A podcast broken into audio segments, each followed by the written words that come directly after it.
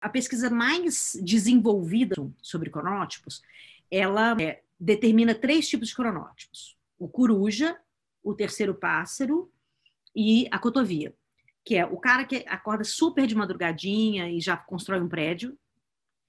O do meio, que acorda ali no geral, que é o geral da população. E o, o coruja é aquele que da, da meia-noite o cara tá milhão produzindo, escrevendo. Da quatro horas da manhã o cara tá ligado, vai dormir às seis horas da manhã.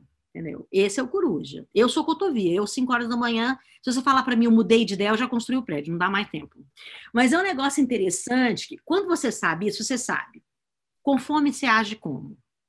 Então, eu não marco nenhuma reunião de negócio na hora do almoço. Eu que vou perder. O cara vai ficar de boas, agora eu vou perder.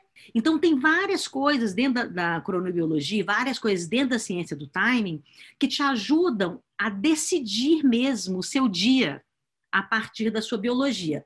Claro, nem todo mundo pode fazer como eu faço, por exemplo, que as pessoas que trabalham comigo, eu tenho uma equipe pequena, mas uma equipe super coesa, cada um trabalha no seu horário.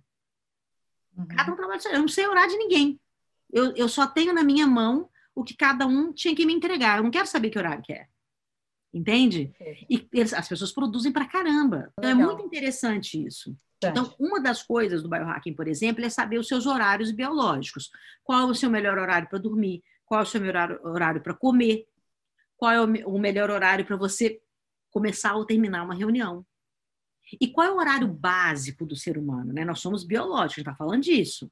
Então, tem uma coisa meio básica. Por exemplo, de uma forma geral, às duas da tarde não é uma boa hora para você tomar uma decisão. As pessoas estão com sono, porque elas se alimentam mal. Até às 11 horas da manhã, pelo maior número de pesquisas, é o horário que você tem que tomar grandes decisões na vida. Até às 11 ah. da manhã. Depois disso, tem que começar a pensar. É uma coisa importante. Então, as pessoas entenderem que a biologia delas impacta na tomada de decisão. Perfeito. Então, não é uhum. só fazer terapia também, não. Fazer terapia é legal, fazer processos de mentor e de coaching é legal, e fazer processos de conhecimento de si. Você vai chegar no Sim. médico, o médico fala assim: como é que você tá? Normal. Como é que dá seu xixi? Normal. Você come direitinho? Normal, ai. Filho, o que, que é normal? Você entende?